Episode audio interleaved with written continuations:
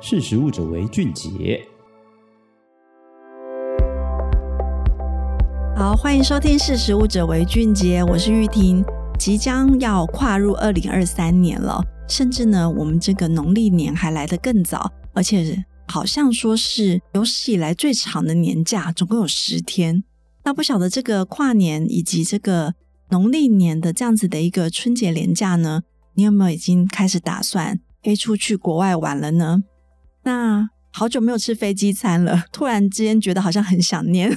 过去可能觉得说飞机餐不够好吃，可是今天就来跟大家解读一下，你会觉得飞机餐不好吃的原因是什么？事实上呢，这些餐点呢，那美味可口，绝对还是跟我们在地面上料理是差不多的。可是有些人还是会觉得说，吃起来好像个味道好像不太一样，为什么呢？其实这是人体哈正常的生理机制，是因为我们的味觉以及嗅觉呢，会受到气压跟湿度的影响。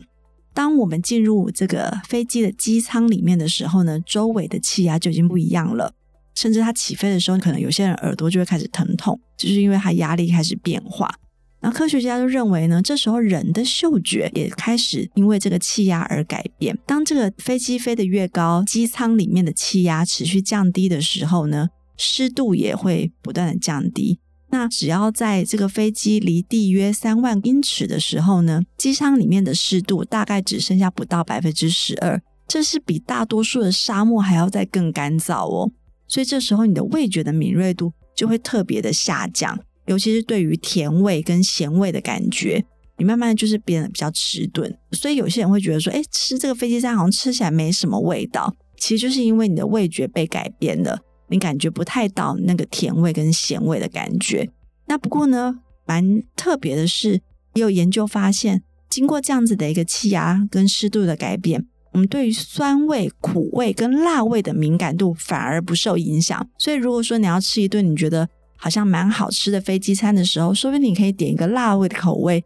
对你的这样吃起来的感觉，哎，比较不会有一个差异。那另外呢，有些人可能会好奇说，诶，好像没有听过有人吃飞机餐拉肚子的哈。诶，拜托你要想想看，我们都已经被关在一个这个几万英尺上的一个高空，然后就在一个飞机上，如果全体食物中毒的话，那不是非常非常的危险吗？没有人可以去救你嘛，对不对？所以其实呢，这个飞机餐的这个食安的管控是非常非常严格的，它是同整了国际间的食安法规，然后供应商的选择也非常的严谨。然后它的验收的这个门槛非常高，冷藏温度啦、微生物的检测都是飞机餐把关的重点。那为了不让这个食物中毒出现的话呢，其实呢就需要在飞机餐的食安管控上面，从供应商的食材的部分，无论是 HACCP、ISO 相关的认证啊，甚至是所有的空厨，它也要针对于各国的食安法规以及这个安全的指南来做会诊。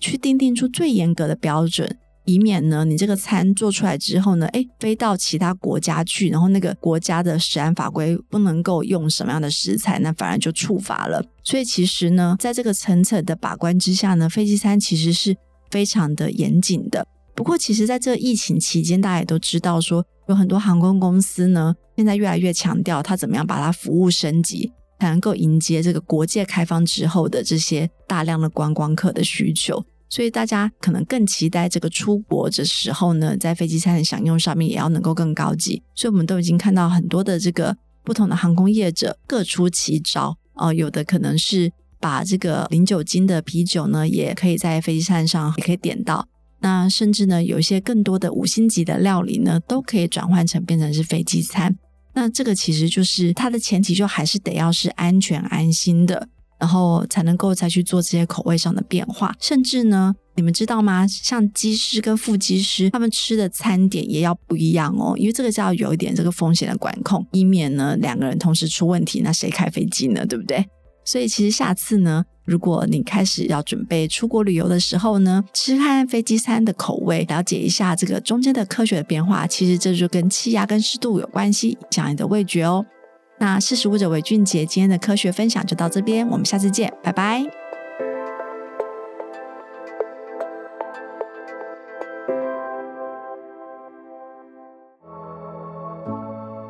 识食物者为俊杰。